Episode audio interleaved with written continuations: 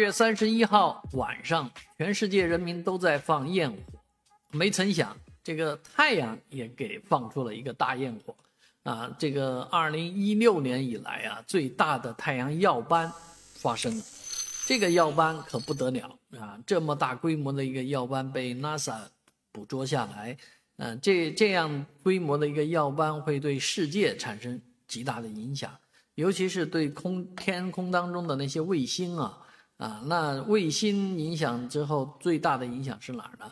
是你的导航啊，因为导航都是通过卫星进行的，所以这个利用卫星导航的朋友们一定要注意啊。这两天因为受太阳耀斑的影响啊，你的导航可能会不准确啊，千万别给你导到海里去或者导到河沟里去了啊。但是这样的耀斑呢，对手机无线通信也会造成一些影响。可能你正说着话呢，哎，喂喂 啊，就可能就听不到了，是吧？单通啊，或者什么情况都可能发生。